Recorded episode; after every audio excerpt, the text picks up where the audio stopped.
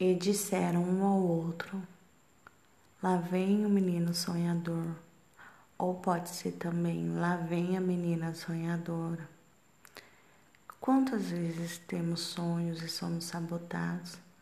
Até mesmo desde a nossa infância, desde os primeiros momentos de vida. Simplesmente pelo fato de que as pessoas mais importantes são aquelas, aquelas que nos causam bloqueios emocionais. Particularmente, minha vida inteira foi só sabotada e mesmo assim eu mantive a esperança. Porque meu foco não tá no hoje, não tá no aqui. E tá sim no futuro. A esperança, a fé de que no final vai dar tudo certo. E também além dessa vida.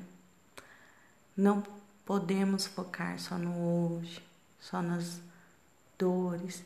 Devemos ressignificar aquilo que nos causaram e não paralisar. Paralisar para quê?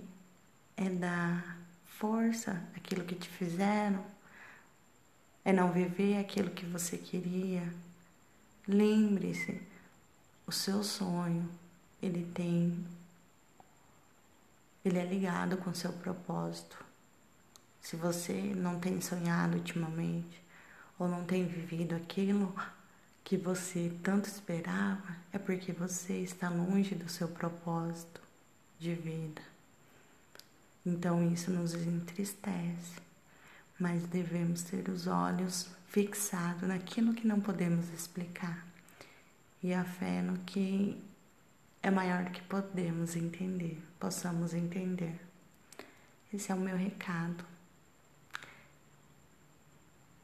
Tenha um bom dia.